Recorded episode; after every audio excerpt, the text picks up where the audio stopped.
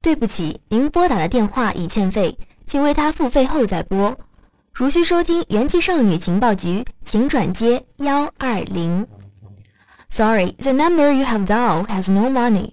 Please renew it. If you want to listen our radio, please dial one two zero.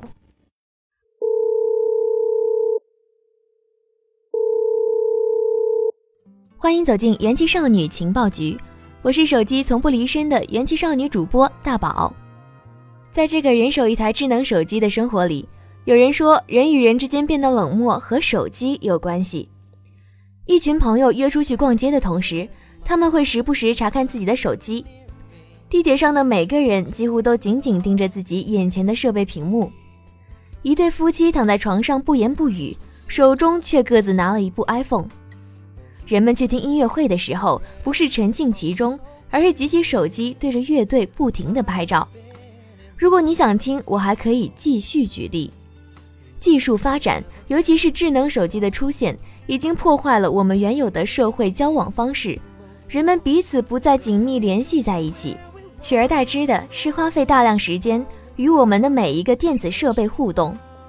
元气少女情报局温馨提醒。可能以上文字讲出了你的心声，不过你所看到的不一定就是事实。If this is what you are saying, you are not saying enough。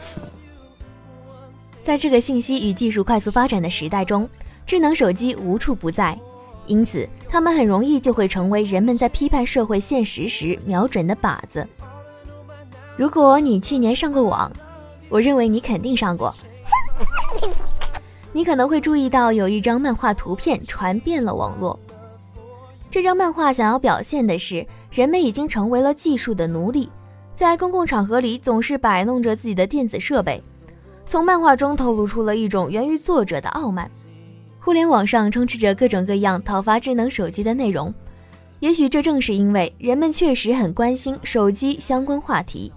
但是我感觉其中大部分内容都假定了一个相同的前提。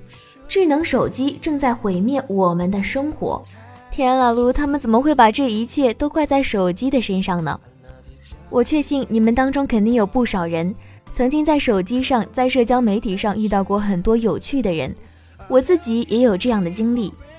多亏了手机，我才能够遇到那些如今已经成为我的亲密朋友的妙人们。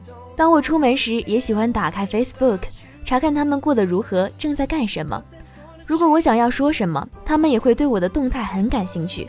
我相当确信自己的这种情况并非孤立，所以大宝认为啊，人与人之间变得更冷漠，和手机一毛钱关系都没有。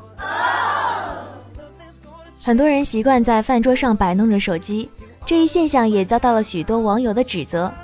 也许你的朋友度过了糟糕的一天，他并不想与你聊天，只想刷刷自己的 ins 放松一下，或者是听听歌曲。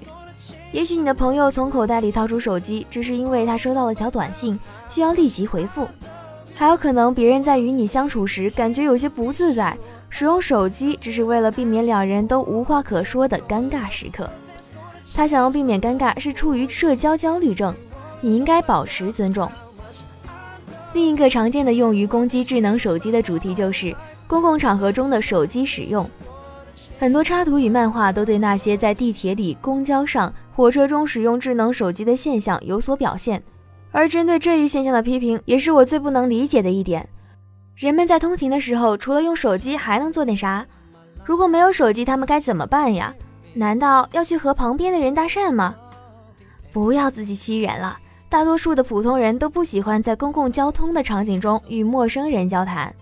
就算是在过去没有智能手机的时候，他们也不会随便与陌生人交谈，他们会使用别的东西代替手机，比如一份报纸。天啦噜，看看这些无知又可悲的人吧！他们无论从年龄、性别与民族，统统在乘地铁的时候用手机上网。他们居然敢这么做！甚至那个不知道哪个国家的包着头巾的家伙也在用手机上网。为什么他们要在乘地铁时与家人朋友发信息？他们明明就可以与身边那些彻头彻尾的陌生人互动啊！真该死，他们怎敢在公共场所处理个人事务，保留私人空间？这个网友的评论也是很有情绪啊，但是我认为他的话糙理不糙，表达出了我一直试图想要说明的信息。手机为平民百姓带来了一种曾经只属于第一世界人类的特权。你可以通过它交朋友、分享观点、学习新知，通过社交互动治愈感情创伤，从难以忍受的情况中寻得心灵庇护所。你还可以用手机开启新生活、找工作、创建新媒体，这些人类所追求的幸福，只要通过点击触屏就可以实现。